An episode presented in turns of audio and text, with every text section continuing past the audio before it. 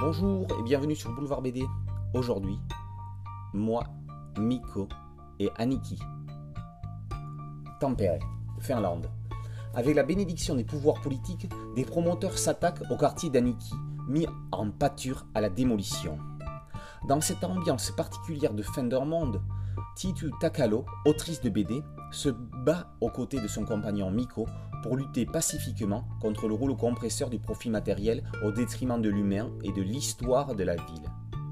Ce que cherche à préserver une poignée de Finlandais, plus que de simples bâtiments, c'est le patrimoine culturel qu'ils représentent.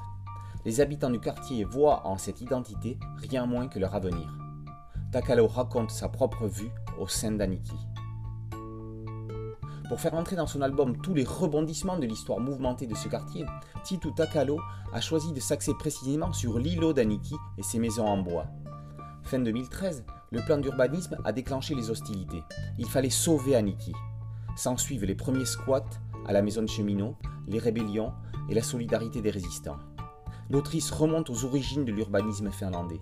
On apprend comment la ville de Tampere est née de rien, le livre est aussi une histoire de l'architecture et de l'industrialisation de la commune à travers les siècles. Alternant les styles graphiques, que l'on soit dans l'histoire avec un H ou dans l'histoire avec une majuscule, Takalo met ses lecteurs en immersion dans un combat solidaire. Plus qu'une histoire, Moi, Miko et Aniki est une chronique de quartier que bien qu'elle raconte quelque chose de totalement différent, l'on peut ranger à côté des chroniques de San Francisco d'Armistide Maupin, récemment adaptées en BD chez Stenkis par Isabelle Botian et Sandrine Revel. À travers cette chronique, la dessinatrice questionne sur l'identité même d'une ville. Elle démontre que la ville est une personne. Elle démontre qu'en réparant des bâtiments, on peut sauver des âmes.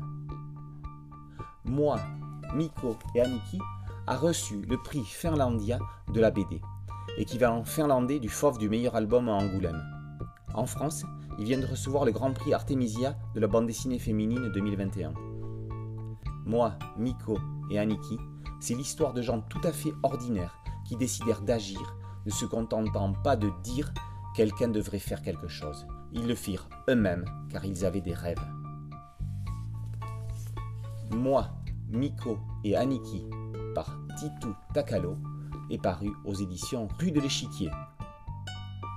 A très bientôt sur Boulevard BD. Ciao